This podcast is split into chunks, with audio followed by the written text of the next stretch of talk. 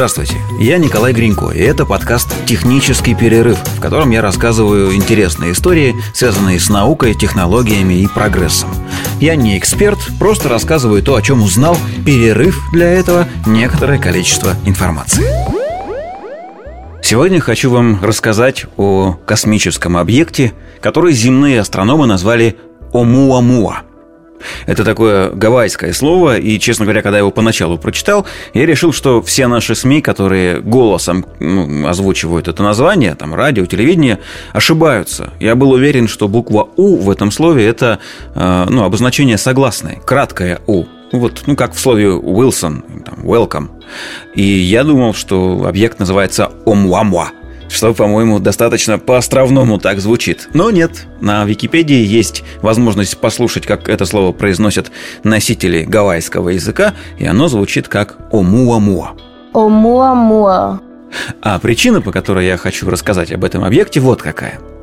Израильско-американский астроном, физик-теоретик, которого зовут Ави Лёб, он занимается астрофизикой, космологией, профессор естественных наук Гарвардского университета, на минуточку, выпустил книгу, которая называется «Инопланетяне. Двоеточие. Первый признак разумной жизни за пределами Земли». В общем, по мнению этого далеко не последнего э, астрофизика Ави Лёба, Омуамуа – это космический корабль далекой цивилизации. Ну, давайте по порядку. В октябре 2017 года радиотелескоп Pan Stars 1, который расположен на Гавайях, обнаружил в космосе некий объект. Он летел с довольно большой скоростью, и поэтому сначала решили, что это комета.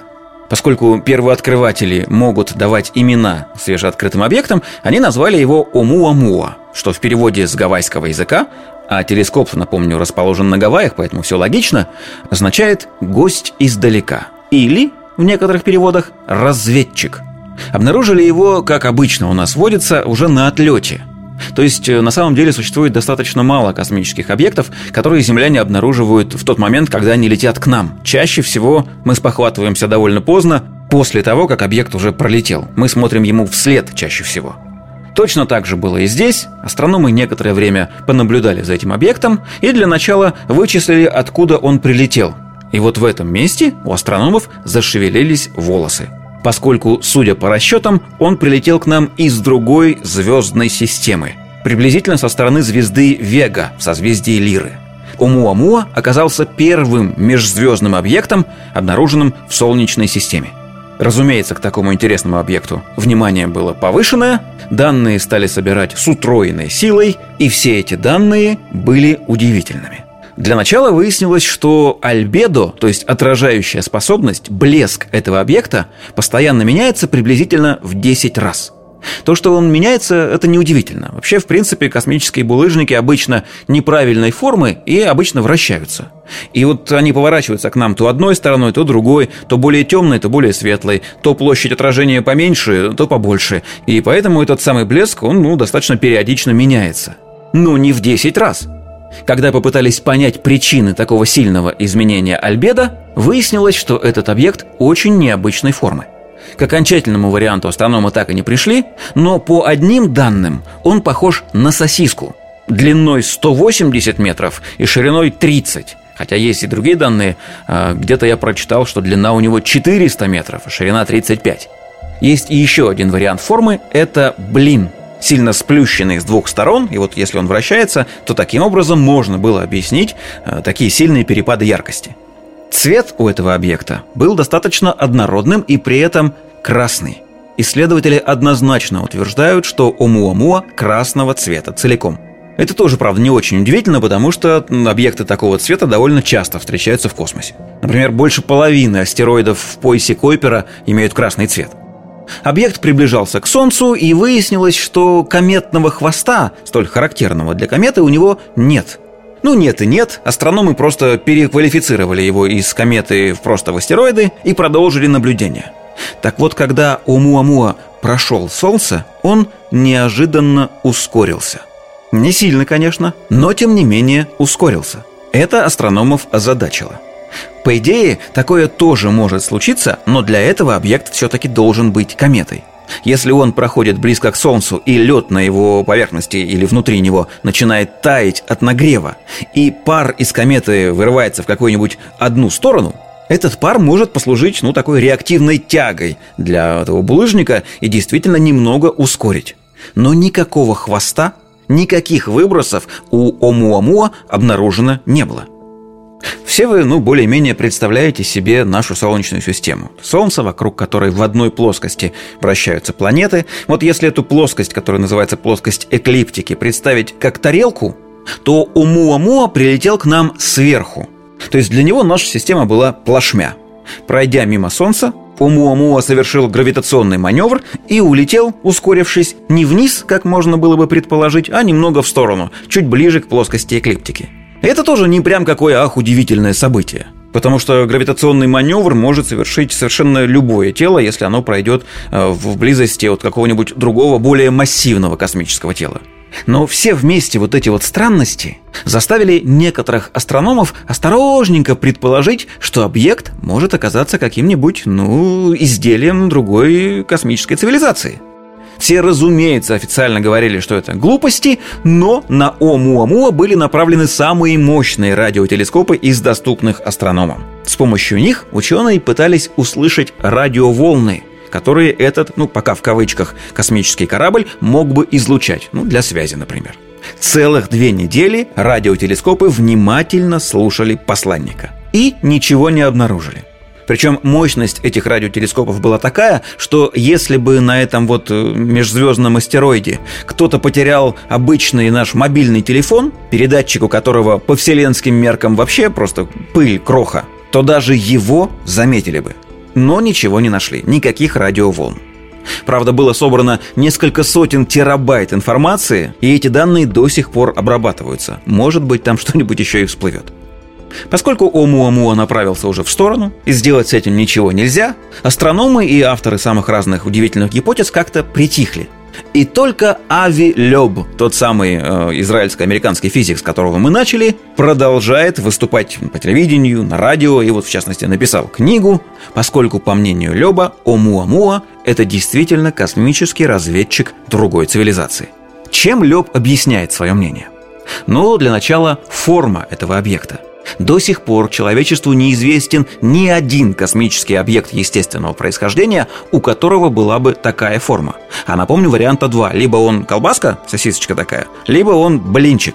Так вот, э, по мнению Леба, колбаска однозначно означает ракету, то есть какой-то ракетный корабль, длинный, который где-то выходил из атмосферы, и поэтому у него такая аэродинамическая форма. Если же это не ракета, а блин, то это означает, по мнению Леба, что мы имеем дело с космическим парусом. Если вы не в курсе, это такой, ну, пока гипотетический э, способ э, перемещения между звездами, некий гигантский парус очень маленького веса и небольшой толщины, который движется в пространстве под давлением солнечного ветра, то есть, ну, от света, грубо говоря. Если к этому парусу прикрепить, как к парашюту, какой-то небольшой там передатчик или что-то еще, он потащит его за собой. Кроме того, и Лёб на этом делает очень такой большой акцент, Умуамуа в тот момент, когда прилетел к нам, находился в неподвижности относительно ближайших к нам звезд. То есть на самом деле это не он прилетел к нам. Это мы, наша Солнечная система, на него наткнулись. Мы пролетели сквозь неподвижно висящий относительно других звезд объект – и поэтому Лёб считает, что Омуамуа может быть космическим буем, оставленным другой цивилизацией для наблюдения и, возможно, поиска какой-нибудь разумной жизни на других планетах. Почему никакого радиоизлучения от э, космического корабля пришельцев э, не исходит, Ави Лёб объясняет двумя возможными способами. Одна версия хронологическая. Дело в том, что по подсчетам астрономов этот удивительный астероид находился в пути приблизительно 45 миллионов лет. Вполне вероятно, что за это время какие-нибудь технические системы, которые на его борту находились, пришли в негодность. А вторая версия технологическая. Совсем не обязательно, что другие цивилизации, вот эти пришельцы, обитатели других звезд, используют для связи радиоволны, Вполне вероятно, что их технология шагнула настолько далеко вперед, а она, судя по всему, шагнула, что для связи они используют, ну, например, гравитационные волны или что-нибудь еще такое, чего мы пока обнаружить не в состоянии. И, в общем, Лёб активно топит за то, чтобы люди бросили все дела и прямо сейчас кинулись догонять Омуамуа. Это, конечно, очень сложная задача. Дело в том, что он летит со скоростью, на которую пока не способен ни один космический корабль, построенный на Земле. Ну, просто это невозможно.